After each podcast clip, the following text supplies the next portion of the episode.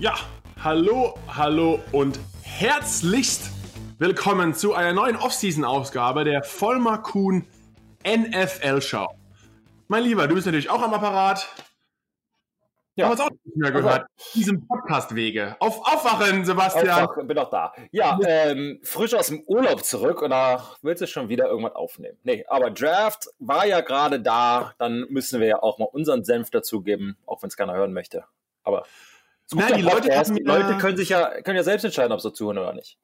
Dass es einmal war. Und ähm, wir haben ja gehört auch auf Social Media Kanälen, die Leute haben gebettelt auf Knien. Nicht wirklich. Äh, es gab die ein oder andere Nachfrage. Wahrscheinlich war das meiner Mutter ihr Fake-Account. Ähm, der hat nur gesagt, Jungs, ja, macht, doch gesagt. Was, macht doch mal ein bisschen was über den Draft. Ähm, wir haben schon vorher drüber gerätselt. Heißt es der Draft, den Draft, die Draft, des Draft aber wir werden es wahrscheinlich auch zehnmal wechseln wieder während unserer kleinen Episode. Ja, ne? ist halt eingedeutscht. Also ich sag mal, für jeden überlassen. Aber es könnt, ihr, könnt ihr ja mal drunter schreiben, wie ihr das findet. Aber ich glaube, die meisten Leute sagen den Draft, glaube ich. Aber genau, ist ja auch okay. wir, wir schwimmen ja gegen den Strich. Strom. Genau, und gegen den Strom. Ja, wir kämmen gegen den Strich und schwimmen mit dem Strom. Nee, ja. andersrum. Wo warst du denn im Urlaub, mein Lieber? Ich weiß es ja, aber ich frage halt netterweise trotzdem mal nach. Für die ich, Leute, die nicht äh, wissen. Habe mich mal auf den Weg gemacht und äh, habe die hawaiianischen Inseln besucht. Okay, hast du mit ein paar Samoan gekämpft oder nein? Äh, nee, kämpfen ist ja, das ist die Zeit vorbei. Wir, ich habe äh, viel gegessen und ähm, das eine oder andere Wässerchen getrunken. War, war nett. Der Flug, Flug hin und zurück, eh. Aber wenn man einmal da ist, schon sehr nett. Schon schön, ne? Schon schön. Also Auf welchen der Inseln hast du dich rumgetrieben? Oahu.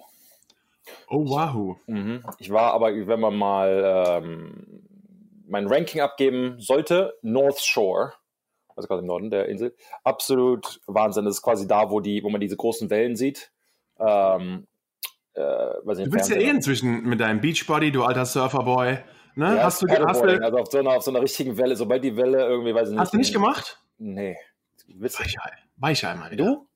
Ja, würde ich sofort. Direkt gib mir sofort die, wie heißen sie? Die, äh, ja, gib Big, Big Wave. Gib mir sofort die Big Wave. Ich bin die, Big Wave Surfer. Die, ja, die 20 Meter. Ja, ist klar, gut. Nächstes Mal machen wir zusammen, dann äh, gucken wir mal, wer stirbt.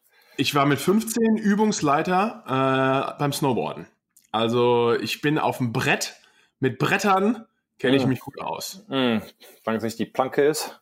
Gut. Genau. Aber naja, wir, es geht hier bei uns um den Draft dieses ja, Jahr. Die Draft nicht, steht an. wir sind ja schon rum. Es hat ja etwas länger ja. gedauert.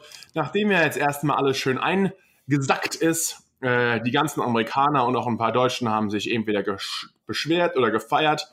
Es gab ja auch wieder ja, dieses Jahr ein paar Schocker und Highlights. Einer der größten Schocker hat mein altes Team, die Giants, gebracht, nachdem sie, manche Leute sagen, überraschenderweise einen äh, ja, Quarterback an Nummer 6 der Stelle gedraftet haben, den viele nicht so hoch angesehen haben, Daniel Jones von Duke University, äh, also ein schlauer Kerl, eine gute Uni, aber sie sagen halt, hat vielleicht bis jetzt noch nicht gegen große Competition gespielt ähm, und deswegen gab es hier etwas Rumoren, aber Sebastian, was sagst denn du dazu? Wann kann man eigentlich die Leute überhaupt groß einschätzen, was Gar nicht. was sie können oder vorher oder wie auch immer. Ja, ne? also das ist diese, diese Draft Grades direkt danach ist also jetzt mal, als war jetzt krass gesprochen, einfach völliger Schwachsinn, weil vor allem als Fan oder als Außenstehender, uns inklusive, ähm, du weißt es ja nicht. Du hast ja nicht wirklich einen Scouting Report. Du hast die ja nicht alle verfolgt. Du hast die ja nicht ausgewählt. Du weißt den Cap Room nicht. Du weißt, das heißt, klar kann man nachgucken, aber welche Position da ist, ob jemand retired oder wie die Verletzungen ist. Das weiß ja nur das Team intern. Ganze medizinischen Analysen zum Beispiel. Genau, ja. und dann werden die älter. Du weißt, keine Ahnung, seine 40-Time jetzt mittlerweile das und das. Oder keine Strategie oder der neue Defensive Coordinator braucht auf einmal so einen Spieler. Und das weißt du als Fan noch gar nicht. Ähm, alles sehr, sehr schwer zu, zu sagen. Und dann sag mal, mich als größtes Beispiel, und nicht größtes Beispiel, ich glaube, ich habe meinen eigenen Draft, da gehen wir gleich noch drüber drauf ein, aber ähm, äh, ich wurde auch sehr zerrissen am Anfang, zumindest, als, als ich halt gedraftet wurde in der zweiten Runde. Und dann halt drei Jahre später kriegst du halt eine neue Draft und da ähm, war ich halt noch weiter vorne. Das sind halt so kleine Beispiele, dass man direkt nach der Draft das gar nicht wirklich wissen Was kann. Meinst du, sorry, mit noch weiter vorne? Ich war in der zweiten Runde gedraftet wurde und dann ESPN oder NFL, ich glaube NFL.com kam mit einem neuen Ranking raus von also so drei ah, oder vier Jahre so. Wo hätten die gedraftet werden sollen? Da war ich ja mit Nummer sieben oder irgendwie so ein Quatsch. Oh! Das wäre übrigens, wäre mal cool gewesen, wegen war, war noch vor dem CBA. Da ist gut Asche gekauft bekommen. Ja, oh gut. Ähm, du armer Schlucker. Ja, ja. ähm, ja, aber wie gesagt, also das kann man halt vorher alles gar nicht wissen. Auch der Spieler, zum Beispiel nimmst du einen, einen Garoppolo, der in der zweiten Runde aus der, ich sag mal, zweiten Division im, im College gedraftet wird. Und auf einmal ist er kurzzeitig der höchstbezahlteste Quarterback, vier Jahre später. Also, und er ist ja auch ein, sehr, sehr guter Spieler. Also, dieses Ganze jetzt nach einer Woche quasi, es hat sich ja im Prinzip nichts verändert, aber da halt Noten abzugeben, ist ein bisschen, ich sag mal, vorhergegriffen, meiner Meinung nach. Oder was du ja auch gesagt hast, manchmal, es dauert auch, auch wenn ein Quarterback zum Beispiel jetzt im ersten Jahr noch nichts bringt, gerade bei der Position des Quarterbacks, die ja eigentlich immer am meisten beobachtet wird, gerade bei hohen Picks, die müssen am meisten liefern auf dem Platz. Es ist, sowas stellt sich ja erst quasi im zweiten, dritten, vierten, vielleicht sogar erst fünften, sechsten Jahr raus. Also es dauert immer eine Weile, jetzt den Leuten gleich anzukreiden, äh, auch der hat performt oder auch nicht nach einem Jahr oder nach, bevor sie überhaupt auf dem Platz gestanden sind, was du gesagt hast, ist einfach, weiß Gott, noch viel zu früh. Ne? Ja, also so ein Aaron Rodgers auch in der ersten Runde gedraftet wurden, aber für wie viele Jahre saß er auf, wortwörtlich auf der Bank hinter Brad Favre? Und jetzt ist er, viele argumentieren halt der Beste in der Liga. Also es sind halt, manchmal braucht man halt noch ein paar Jahre und wenn man halt auch ein Brad Favre war halt auch war ein, ich sag mal, atypischer Quarterback, so ein Ganzlänger eben, viel Risiko etc. Gut, Aaron Rodgers auch so ein bisschen wahrscheinlich, aber äh, ist auch manchmal ganz gut, hinter einem zu sitzen und vielleicht mal sehen, was die Giants da jetzt halt machen. Sie haben halt noch Eli Manning. Klar, letztes Jahr war jetzt nicht sein, sein sagen wir, berauschendes Jahr. Ähm, seine Karriere kommt wahrscheinlich auch zumindest bei den Giants hier zu Ende. Aber die Frage ist halt, ist es dieses Jahr, ist es nächstes Jahr, ist es in drei Jahren? Wer weiß das alles schon so genau? Und das wird sich halt auch erstmal zeigen, wie Minicamps, wie Preseason etc. ausgeht. Und ich meine, du kennst dich da mit den Giants besser aus. Ähm, aber die, die wissen es wahrscheinlich noch nicht mal, schätze ich mal. Das wird sich halt alles erstmal zeigen. Das ist ja auch in Ordnung. Wir haben zwei Op Optionen, das ist auch gut so. Ja, ich glaube auch, das Ziel war auch, sie haben äh, Eli Manning und auch sein Bruder Peyton Manning haben immer bei der Duke University mit einem Coach dort trainiert, auch in der Offseason nicht immer warm gehalten. Also da ist auch eine Connection zwischen äh, den Mannings und jetzt zum Beispiel äh, Daniel Jones. Und deswegen will man halt so einen Zögling haben, der sich vielleicht auch nicht direkt beschwert, wenn er jetzt nicht gleich spielt und man trotzdem noch Eli etwas mal weitermachen lässt. Ähm, und ich glaube, darum geht es erstmal. Man sagt halt, okay, Eli, das ist vielleicht ein letztes Jahr, zieh dir den Daniel Jones noch mal ein bisschen ran, nimm den mal unter deine ne, Flügel und äh, ja, helf ihm langsam. Und ob er jetzt dieses Jahr überhaupt noch zum Einsatz kommt oder das nächste Jahr, weiß man natürlich auch nicht. Aber was man auch sagen muss zum Beispiel, was ich immer wieder sehe, dass manchmal dieses dieses Talent, was du auch im College hast. Also manche Jungs sind in der ersten Runde gedraftet und sind richtig gute College-Spieler.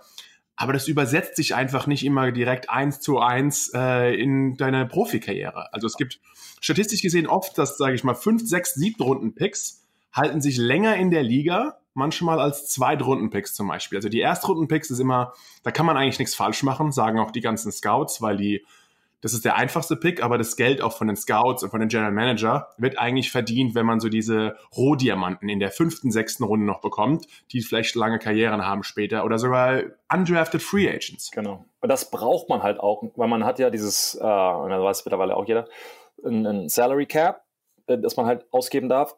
Und um richtig gut zu sein, brauchst du halt Spieler, die, ich sag mal, ihren Contract, ihren Vertrag outperformen. Also besser sind als das Geld, das sie verdienen. Wenn man halt nur Superstars in seinem Team hat, die auch wie Superstars verdienen, geht halt nicht, weil äh, bei 150 Millionen ist halt auch irgendwann Schluss vom Cap.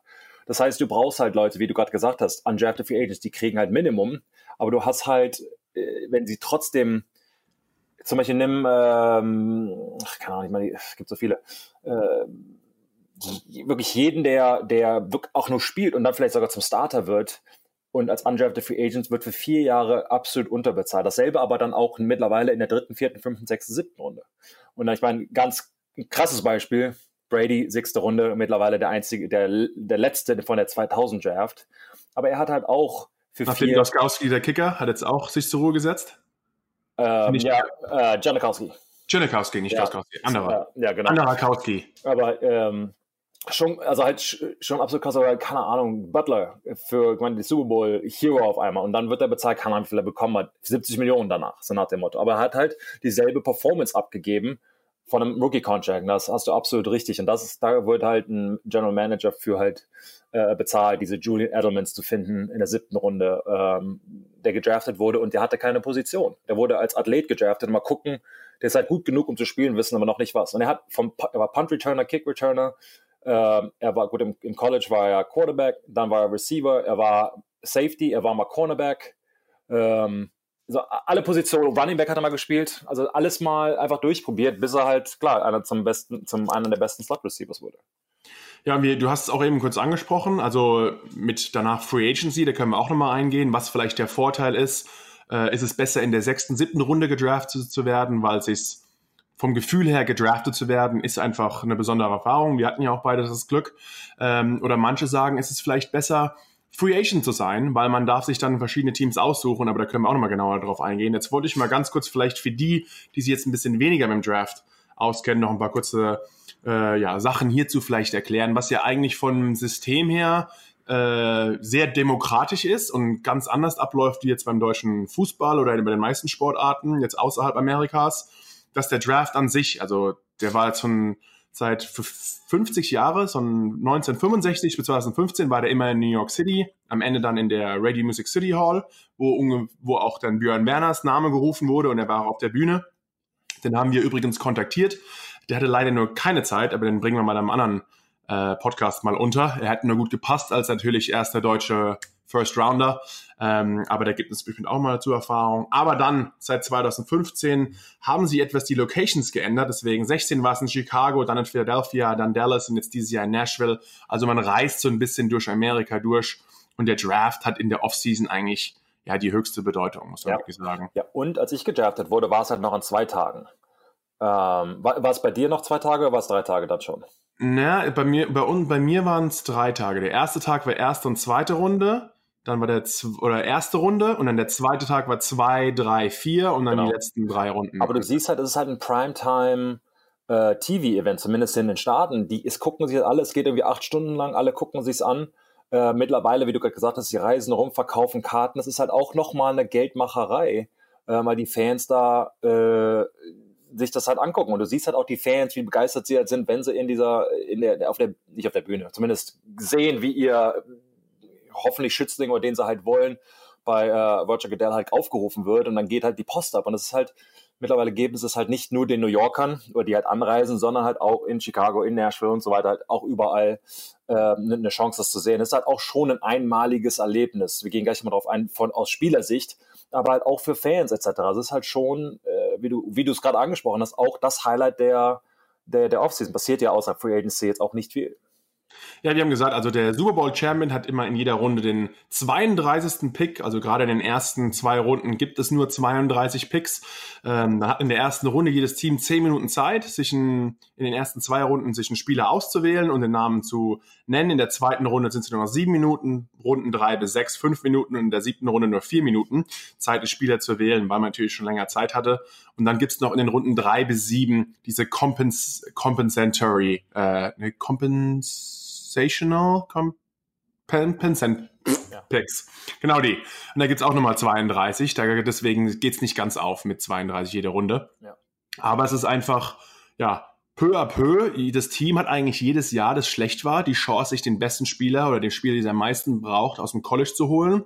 Und es macht diese Liga schon an sich relativ fair wieder aufs Neue. Und deswegen ist auch das Coole in der NFL, dass man quasi jedes Jahr auf einen neuen Champion hoffen kann eigentlich. Sollte. Äh, ja. Absolut. Also es ist halt nicht nur, sondern auch dieses, du hast es gerade erklärt, die Draft Picks. Ähm, erste kriegt den letzten, letzter, vom letzten Saison quasi kriegt den ersten, aber halt auch diese Extra Picks, die du angesprochen hast.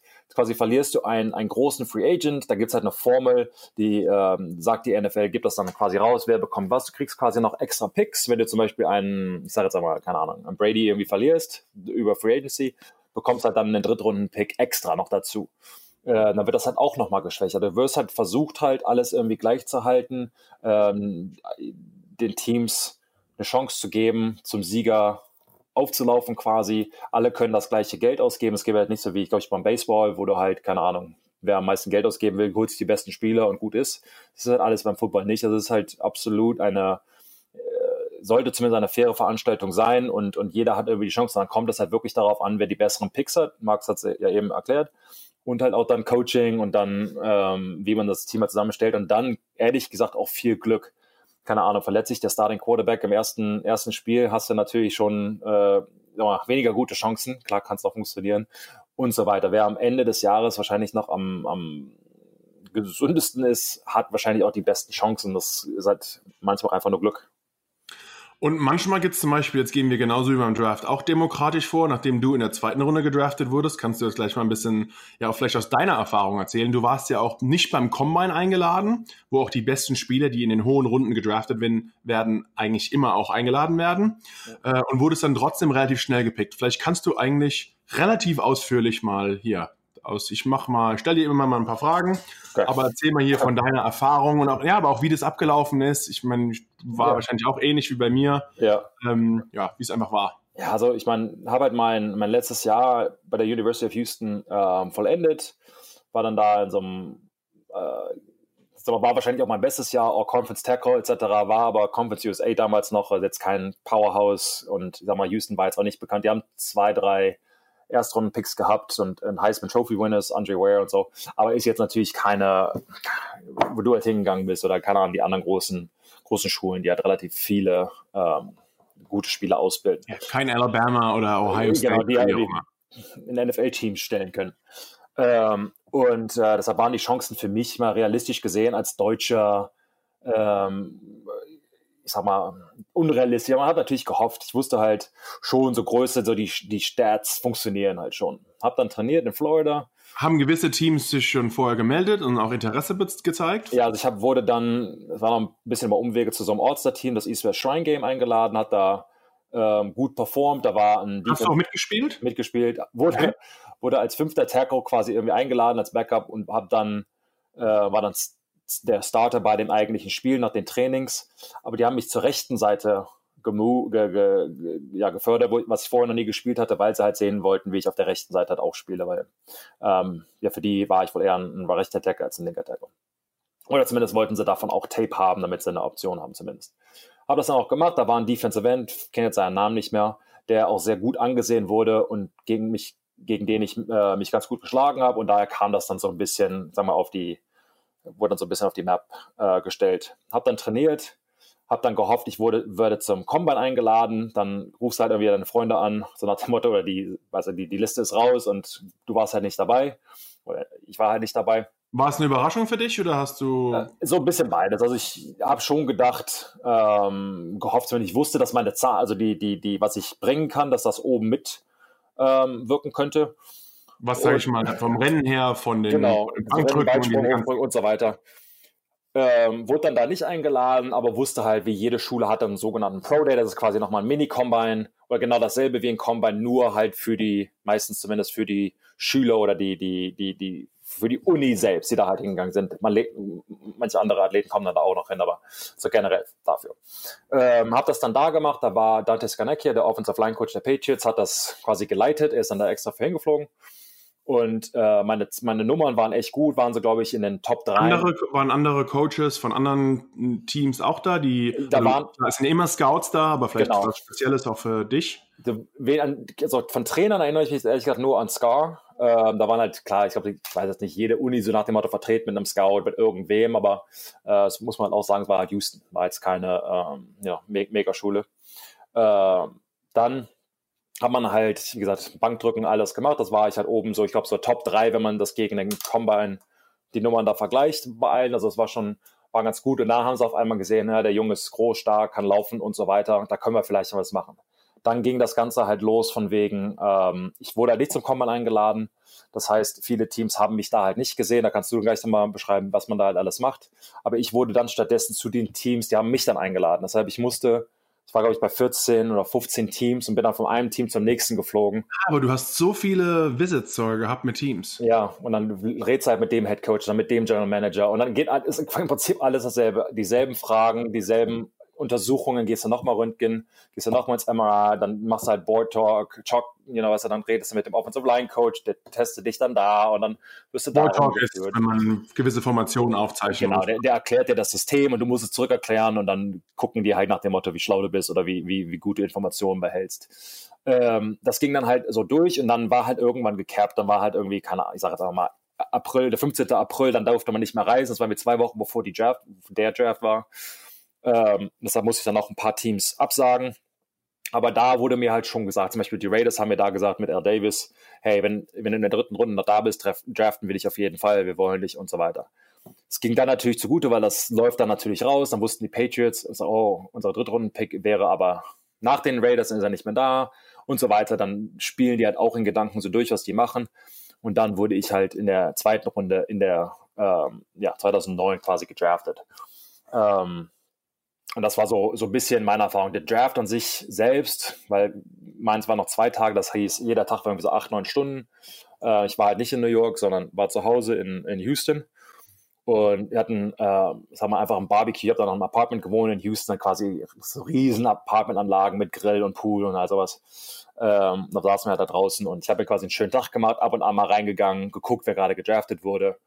Und es war irgendwie kein, ich hatte halt gehofft, irgendwie da seinen Lauf auf, äh, einen Anlauf auf Tackles quasi, nach dem Motto, der draften 15 Tackles und dann hatte ich vielleicht noch eine Chance, aber es war halt irgendwie nicht. Und da dachte ich mir auch, ja gut, ich sitze jetzt hier nicht acht Stunden davor und kriege keinen Anruf, so nach dem Motto. Bin dann mit meiner äh, jetzigen Frau, damals noch Freundin, ähm, zu Texadelphia gefahren. Das war so eine Sandwichkette in Houston. Ähm, und dann auf einmal, wir haben gerade bestellt, saßen da oder standen noch am Tresen. Äh, nur ihr zwei? Nur, ja, nur wir zwei, weil ich dachte, ah gut, erst Runden, wahrscheinlich ja, ey, ist eh schon spät, so nach dem Motto, nur, auch keinen, keinen Bock. Äh, ruft halt eine Nummer an, das wie die Pages, das halt, ich weiß gar nicht, kannst gar nicht mal sagen in New York, weil Pages ist immer unterdrückte Nummer, du siehst halt nicht, wer anruft, äh, also Unknown Number. Äh, ich habe es gar nicht gesehen, mein Handy lag aber auf dem Tresen, meine Frau äh, oder Freundin dann guckt mich halt an und sagt, hey, willst du nicht mal abnehmen? Meinte, oh, ja, vielleicht. Und das war halt Bears. Der kennst ja auch noch. Ja. Ruft dann halt an, hey, du hast ja Patriots hier, bla bla bla, äh, hier ist Coach Belichick. Und dann äh, sagt, redet er noch mit dir, hey, wir, weiß nicht, wir äh, draften nicht gleich und äh, bist du gesund, bla bla, ja, ja, ja. Äh, die draften nicht und ich dann, ah, to go please. Äh, Sandwich quasi to go genommen auf einmal das Telefon brennt dann quasi nach, weil es dann auf ESPN halt läuft. Ich habe selbst noch bis heute noch nicht gesehen. Es kommt hier im Fernsehen dieser, dieser Draft Tracker, genau, äh, genau wer, wer, gewählt genau. wurde. Genau. Und ich, was ich gehört habe, so, ist aber, dass die äh, von jedem, Beispiel in den ersten zwei Runden, haben die so einen kleinen Highlight-Film und stellen diesen Charakter quasi vor. Ob das stimmt, weiß ich nicht, wurde mir so erzählt, dass die von mir quasi nichts hatten. Auf einmal dieses, äh, hier ist ein Bild von dem, ja, äh, Houston, ja, und äh, ja. Da haben auch die Leute von ESPN oder NFL Network nicht damit gerechnet. Ja, so nach dem Motto. Und äh, war der am Ende ja, natürlich äh, ein, ein einmaliges Erlebnis. Ich meine, das Leben verändert sich. Dann guckst du halt auf der Karte nach dem Motto, ja, wo fährst du jetzt überhaupt hin? Äh, weil du kennst halt, ja, nur England, wo genau, weißt du, dass die in Foxborough gespielt haben und, und in welchem Staat etc. Das weiß, wusste ich damals als College-Spieler halt noch nicht, habe mich mit der NFL wirklich nicht so befasst. Ja, und dann war es im Prinzip auch. Und dann geht es halt recht schnell. Die Woche danach direkt zum, zum Rookie-Minicamp und dann wieder zurück und dann wieder hin. Ich glaube, mittlerweile ist das ein bisschen anders, aber dann äh, fängst du halt als irgendwie achter Tackle an und arbeitest dich halt hoch zum Starter. Und dann, so war quasi so mein erstes Jahr. Und äh, also wirklich ein, ein einmaliges Erlebnis. Aber ich sag mal, ich bin so ein bisschen die, ähm, ja, wie gesagt, nicht Combine und ein bisschen angezweifelt worden am Anfang. Und deine Geschichte ist ja, glaube ich, ein bisschen anders, ähm, wenn du die mal erzählen möchtest. Ich wurde, auch, ich wurde angezweifelt, aber das hat sich auch nicht geändert. wie ist es zum Combine gefahren? Also jemand hat ja nicht geglaubt. Äh, ja, also das war, ja, bei mir ist es, sage ich mal, ein bisschen anders abgelaufen, aber coole Geschichte, weil wirklich ich glaube, jeder hat so seine eigene Erfahrung. Du warst, andere haben eine Riesenparty und holen sich eine Hotelsuite ja, und werden im Endeffekt gar nicht angerufen und die ganze Familie hockt da. Der, äh, ja, du gehst Sandwiches essen und kriegst dann in der zweiten Runde einen Anruf. Ja, ähm, ja ich habe also mein letztes College-Jahr war auch mein bestes Jahr und deswegen auch die einzige und erste richtiger Gedanke äh, daran äh, ja, verbracht, mal zu sagen, okay, vielleicht werde ich überhaupt gedraftet äh, oder vielleicht habe ich überhaupt eine Chance, es jetzt weiterhin zu schaffen in die NFL. Und dann gab es so eine die nächste Bestätigung, dass es wirklich weitergehen könnte, auch mit dem Sport. dass dann die Einladung gekommen ist für, die, für das NFL Scouting Combine in Indianapolis, wo ich glaube ich auch der erste Deutsche damals war, nachdem ja. du nicht eingeladen wurdest. Danke dafür. Ja. Ähm, äh, war dann da und natürlich eine unglaubliche Erfahrung, äh, wirklich eine, ein paar harte Tage und habe mich da ja wacker geschlagen. Erzähl doch, mal, erzähl doch mal, wie das, wie das da abläuft, weil ähm äh, ja, also ein paar gute, ein paar, also man hat halt, man sagt drei Tage lang das härteste Jobinterview der Welt. Also dann, du kommst da direkt an, dann mitten in der Nacht am ersten Tag wirst du aus dem Bett geklingelt, weil ich noch eine Kernspintomographie gebraucht habe. Ähm, dann musste ich danach direkt zum Drogentest gehen und zur Blutabnahme. Dann hast du irgendwelche mentalen Tests zuerst, musst irgendwelchen Wonderlick-Tests, wo sie deine Intelligenz testen, psychologische Tests abliefern. Mein Zimmerkamerad war damals Bruce Irving, äh, der Defense End, der auf Ben ja, ja, ja. gespielt hat, jetzt bei, ich glaube, Oakland ähm, unterwegs ist. Ähm, und ja, ihn auch vorher nicht gekannt, ein bisschen ein wilder Hund. Der hat sich einmal beschwert, weil ich beim, äh, beim Klogang die Tür offen gelassen habe. Der musste sich auch erstmal, glaube ich, an meine, an meine europäische Art gewöhnen. Und er hat sich nur ist, er ist aber nur die Kuhn-Art. ja, vielleicht. Was, vielleicht was, was der Nummer 1 oder Nummer 2? Kennst du nicht. Du weißt, was es war. Ja, ja. auf jeden Fall, naja, auf jeden Fall ähm, ging es dann im letzten Tag, musste dann ging es eigentlich eher so um die sportlichen Leistungen, wo man halt rennen muss, Bankdrücken. Also zuerst kommt Bankdrücken und den Tag darauf rennen. Überall gut performt. Ähm, hatte aber keine persönlichen Interviews jetzt mit, also man kann entweder, es gab sie diese Train Station nennt sich das, wo alle Teams zusammensitzen. Und da war ich halt als ja guter gut, guter Junge, der sich anwerben wollte, stand ich halt wirklich von, als die bis zur Eröffnung dieser, dieser Kennenlernrunde bis zum Ende stand ich halt immer da, auch wenn kein Mensch mit mir gesprochen hat, sondern einfach, Leute, ich will's, ich bin da. Und wenn ihr in der letzten Sekunde Zeit findet, bin ich immer noch für euch da kamen ein paar Leute auf mich zu. Larry Izzo, äh, auch ein früherer Patriot, kam auf mich zu, mit dem ich mich lange unterhalten. Aber da ging es eher um Oktoberfest als um, äh, als um Football. Ähm, und ja, mit den Giants gab es da auch überhaupt keine großen Gespräche. Ein paar andere Teams fanden meine Story mit Amerika, wie ich zum Football überhaupt gekommen bin, relativ interessant. Aber es war jetzt auch, ja, jetzt danach ich, danach war eigentlich die Bestätigung eher, es besteht eine Chance, ich werde überhaupt gedraftet. Es war jetzt noch keine Möglichkeit, okay, es ist dritte, vierte Runde, erste auf keinen Fall, zweite auf keinen Fall. Ähm, man macht sich natürlich trotzdem Hoffnung immer, ach, vielleicht ja. macht ja, einer einen Fehler oder ich habe Glück und äh, nimmt mich in der dritten oder vierten Runde. Ähm, aber auf jeden Fall dann wirklich beim Draft war ich dann ähm, also es war, mein Vater ist sogar extra hergeflogen nach Amerika, war dann auch, nachdem ich mich vorbereitet habe fürs Combine in Florida bei IMG, ähm, wo ein Trainingsgelände ist. Äh, bin dann zurück für den Draft nach North Carolina geflogen, wo meine Uni war. War dann mit meiner damaligen Uni-Freundin, die hat es nicht zur Frau geschafft, nicht so wie deine. Ähm, und ein Kumpel von mir war auch dabei, mein Vater. Und dann waren wir, der, der erste Tag war relativ locker, noch nicht groß am Telefon gewartet. Und dann so der zweite Tag, dieses, okay, vielleicht haben wir Glück, aber eigentlich war es klar, dass auch nichts kommt. Und dann am dritten Tag so, oh, jetzt könnte eigentlich was kommen. Und was mich relativ gewundert hat, dann fängt am dritten Tag an, das Telefon zu klingeln. Und dann sind zum Beispiel die San Francisco 49ers. Mhm. Ah, hi. Und ich so, cool, ab nach San Francisco. Ja, wir werden dich nicht draften, aber falls wir noch, äh, wenn du in der Free Agency noch zu haben bist, hätten wir sau gerne, dass du zu uns kommst. Und ich so, sag mal, was hätten ihr für Affen? Äh, ich warte hier auf den Anruf, könnt ihr nicht dann das nachher damit melden? Dann kam, ich glaube, die Chargers kamen auch nochmal, haben angerufen.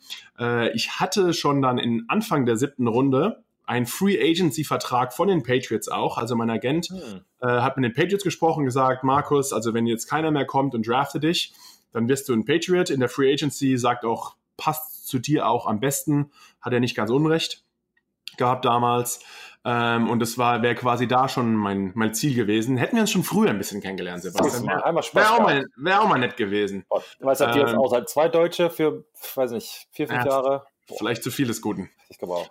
Ähm, ja, und auf jeden Fall kamen dann ein paar Anrufe. Dann kam meine Mutter, hat noch angerufen aus Deutschland. Ich so, sag mal, Mama, warum rufst du mich gerade an? Ich warte doch auf den Anruf meines Lebens damals. Ich so, ja, es ist doch noch nichts passiert. Warum beschwerst du dich denn überhaupt? Ähm, ich so, okay, lass bitte die Leitung frei. Und dann kurz, ich wurde auch eher am Ende der siebten Runde gedraftet. Dann kam so, äh, hat mein Agent nochmal angerufen und gesagt, Markus, wenn jetzt nichts Verrücktes passiert, die Giants werden dich jetzt mit ihrem nächsten Pick nehmen sie dich Also geh vom Telefon runter. Und dann war ja, mein Vater hat schon ein paar Picks vorher gesagt, wenn ich jetzt keinen anrufe, dann brauchen wir heute Abend nicht essen gehen, dann ist ja kein besonderer Tag und so. Nochmal schön nochmal Druck gemacht, wie es gehört. Genau. Aber das liegt ja an dir. Weil ja, du genau, ist ja mein Starten lässt heute dann. und dann, äh, ja, kam aber von den Giants der Anruf. Natürlich, wir haben schon öfter darüber gesprochen, die haben gerade den Super Bowl gewonnen, zwei Monate vorher. Äh, dann zum Super Bowl Champion zu gehen, freut mich natürlich noch mehr. New York, immer eine Stadt, die mich interessiert hat dann natürlich mit allen Coaches gesprochen, mit dem General Manager und äh, ja, dann fließen auch die Tränen. Ich habe auch bei Instagram gepostet, ein etwas perplexes Bild. Ja, aber nicht da in der, ja, im Bauchnabel. Ich habe mir den, genau, die Schmetterlinge haben gekitzelt ähm, und ich habe dann, ja, den Anruf bekommen, gefreut wie verrückt und dann, wie schon gesagt, ging es ein paar Wochen später nach New York und dann war ab dann, ja, die, die, die erste Saison, die Rookie-Saison ist eigentlich die härteste, weil du bereitest dich auf den Combine oder auf den Pro Day vor. Das ist einfach ein unglaublich langes Jahr. Dann hattest du meistens noch ein Bowl-Game, also nochmal ein Spiel im College, vielleicht sogar Anfang des Jahres. Und dann geht's gleich weiter mit Rookie-Minicamp, Trainingslager. Also es ist einfach, ja, viel zu tun. Und es passiert alles relativ schnell. Ich wusste, wo New York auf der äh, Karte liegt. Das war aber auch ein bisschen einfacher zu finden als ja. Foxborough. Und ähm, ja, bin dann wirklich zwei Monate oder nee, noch nicht mal, bin dann direkt hingezogen und dann die ersten zwei Monate habe ich mit Mark Herzlich, der Linebacker, weil ich ihn gekannt hatte vom Trainings, äh, von meinem Training bei IMG. Und er hat gesagt, Markus, äh, bist ein cooler Typ, ähm, warum ziehst du nicht bei mir ein? Ich habe ein bisschen Platz, dann brauchst du ja nicht irgendwie so eine Bude erstmal holen, weil auch als Siebtrunden-Pick weiß man noch nicht mal, ob man es überhaupt ins Team schafft.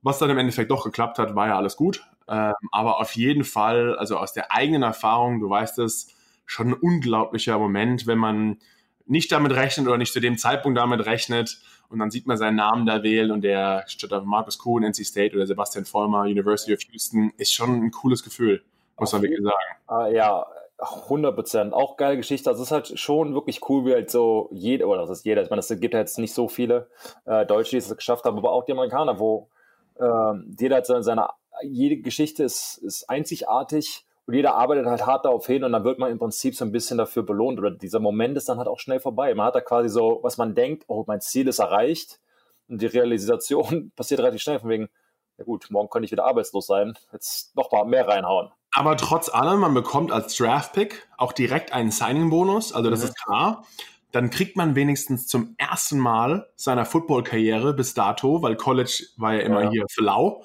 ähm, dann bekommt man erstmal, man ist ein professioneller Sportler, ja, ja, man bekommt zum ersten Mal Kohle. Äh, das ist natürlich in der ersten, zweiten, dritten Runde immer anders. Das wird leider Gottes nach hinten, nach hinten raus wird es immer ein bisschen dünner, aber man bekommt zum ersten Mal ja eine, eine Entschädigung, man wird entlohnt für seine, für seine harte Arbeit, was natürlich auch ein cooles Gefühl ist. Auf jeden Fall. Weil man auch sagen muss, die Draft an sich oder der Draft ist natürlich auch ein, ein, ein, geniales System für die NFL. Jedes Jahr können die sich hunderte von Spielern aussuchen, die umsonst für die an sehr guten, ich sage jetzt fast Internaten im Prinzip ausgebildet werden, wo sie sich, die müssen sich um nichts kümmern für vier, fünf Jahre. Und diese Spieler werden ausgesucht, wenn sie sich verletzen, gut, nehmen sie dann jemand anderen. Das ist halt schon ein, ein, ein krasses System, was halt wirklich der NFL zugutekommt. Nicht unbedingt den Spieler an sich, weil die Konkurrenz kommt ja jedes Jahr aufs Neue und wir sind gedraftet worden, wir haben äh, den Platz eines anderen eingenommen. Also das ist halt nur Fall. bestimmt, sind 53 Leute und hey, wir haben es gerade geschafft, jemand muss raus. Wenn du es ins Team schaffst, wird ein anderer Tackle gefeuert. So ist es einfach. Das ist halt le leider so, so ist das System, wie in jedem Sport halt auch. Ähm, aber das muss man sich halt auch bewusst werden. Am Anfang, wenn man halt angreift, ist es halt noch einfach von wegen, ich nehme deinen Platz weg. Und irgendwann ist es halt dein Platz und dann ist oh, schon wieder ein neuer gedraftet worden. Ja, und wenn vor allem die Jungs in der zweiten Runde gedraftet werden als Defense Tackle, dann wird einer in der dritten Runde gedraftet. Ja. Und dann merkst du schon von wegen, oh, wow, wow, langsam, äh, wer, ist der, wer, ist denn der, Nächste, der seinen Job verliert? Dann sagst du, ich gehe mal wieder pumpen, ich bin gleich zurück genau. und äh, machst noch ein bisschen extra was. Aber es ist halt, ist halt auch Competition oder äh, belebt das Geschäft. Das ist absolut so. War für mich so, es war für dich ja wahrscheinlich auch so einfach dieses, du darfst dich halt nie ausruhen. Das ist ja auch, auch alles gut so und hat ja auch gut funktioniert. Von daher äh, keine Beschwerden hier. Äh, wir haben jetzt danach im Eingang, bei mir war dann die siebte Runde auch vorbei und dann gibt es natürlich die Free Agency. Also äh, wir haben angesprochen, dann können Teams rufen, wie auch in meinem Fall, dich manchmal schon während des Drafts an und sagen, hey, wir hätten dich gerne als Free Agent, also als undrafted Free Agent nach dem Draft an unserem Team dabei. Da werden immer Manchmal sind es drei, vier, fünf bis über zehn Jungs, die als Free Agents noch aufgesammelt werden, weil es ist ja 90 Mann Roster, bis es zum 53 Mann runtergecuttet wird. Und äh, die Jungs haben manchmal den Vorteil, weil als Siebtrunden-Pick, du musst dahin, wo du gedraftet wirst, oder auch egal als welcher Pick. Aber wenn die Free Agents haben nur da einen gewissen Vorteil, dass natürlich manchmal, du hast gesagt, wie viel Wettkampf besteht in diesen Positionsräumen. Also wenn die Defense Line der Giants war extrem gut, äh, wäre ich vielleicht besser, also hätte ich es mir aussuchen können, hätte vielleicht mal dann gesagt, oh Markus, die haben einer der besten Defense Line in der NFL, geh da vielleicht nicht hin, geh vielleicht besser zu den Patriots, ja. äh, da hast du mehr Chancen, es ins Team zu schaffen. Und als, als, als Draftpick kann man das sich nicht aus, hat trotzdem geklappt, aber man darf sich auswählen.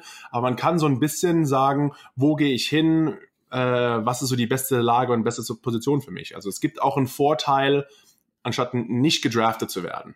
Absolut, das habe ich halt auch immer wieder gehört ähm, von, äh, ja, von Leuten, die in ja, vor allen Dingen so sechste, siebte Runde gedraftet wurden, dass die halt lieber gehabt hätten, vor allen Dingen, wenn es halt nicht klappt, sie gesagt hat, ja, wäre ich aber dahin gegangen, dann hätte es wahrscheinlich geklappt. Das kann man im Vorhinein natürlich auch nicht wissen, aber es ist natürlich auch verständlich, wenn man diese eine Auswahl hat.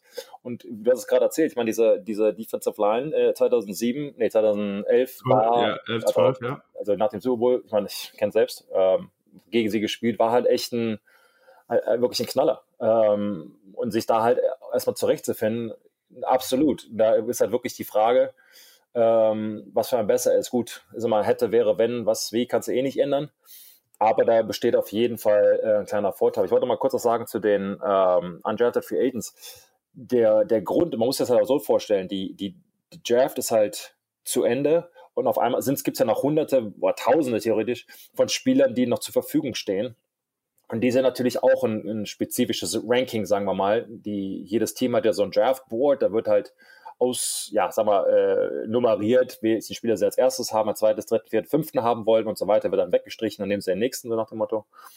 Und bei diesen Undrafted Free Agents, sobald die Draft vorbei ist, will ja jeder, da ruft halt jeder an und sagt dann auf einmal hast du 20 Anrufe und die sagen halt, gehen wir mal an, also Markus, du wurdest nicht gedraftet, dann ruft dich halt, wie du gerade gesagt hast, San Francisco, Chargers, Patriots, Giants, alle rufen halt an und du musst halt in dem Fall, du kennst dich ja persönlich jetzt auch wahrscheinlich auch nicht mit der Defensive Line Situation, also Coordinators und so weiter. Ich weiß auch 32 Teams.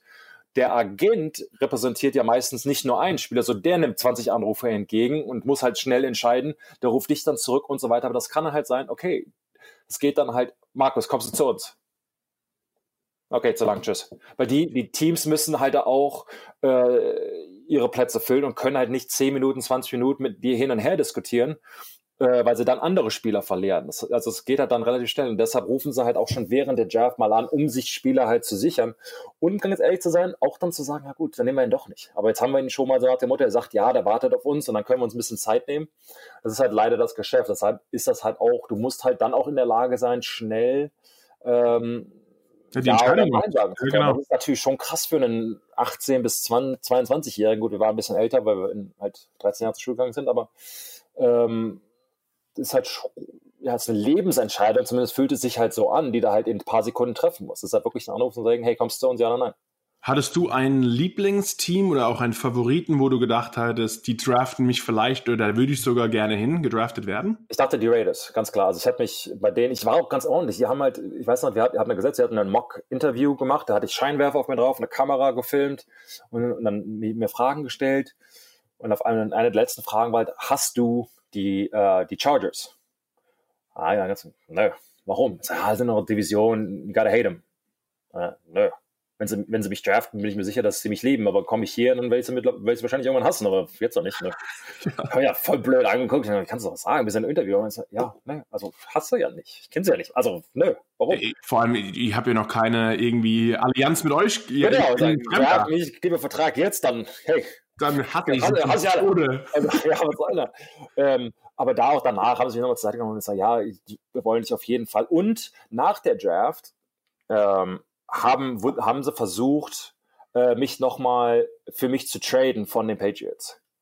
Ah, die, äh, die wollten nicht so stark Ja, die, die wollten ähm, Burgess, wie ist der mein Vornamen? Äh, ein Defensive End, der war damals ein richtig krasser Defensive End, den wollten sie zu den Patriots schicken und mich und einen Quarterback, äh, Kevin O'Connell, nochmal holen, ging dann aber, wollten sie nicht.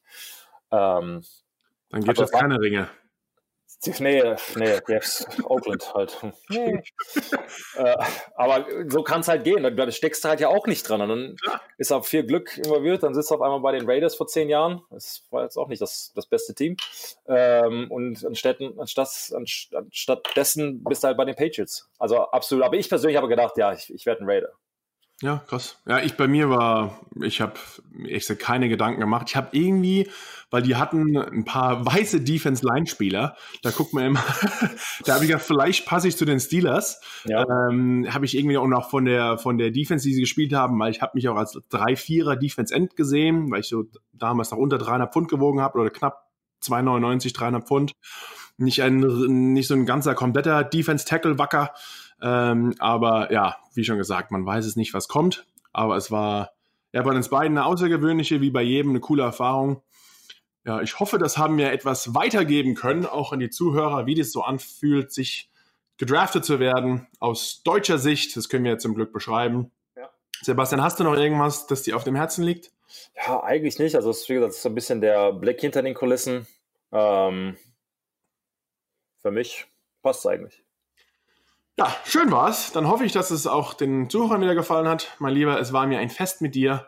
Gleichfalls. Und ich, und ich würde sagen, wir hören uns alsbald. Alles klar. Tschüss. Attacke. Ciao.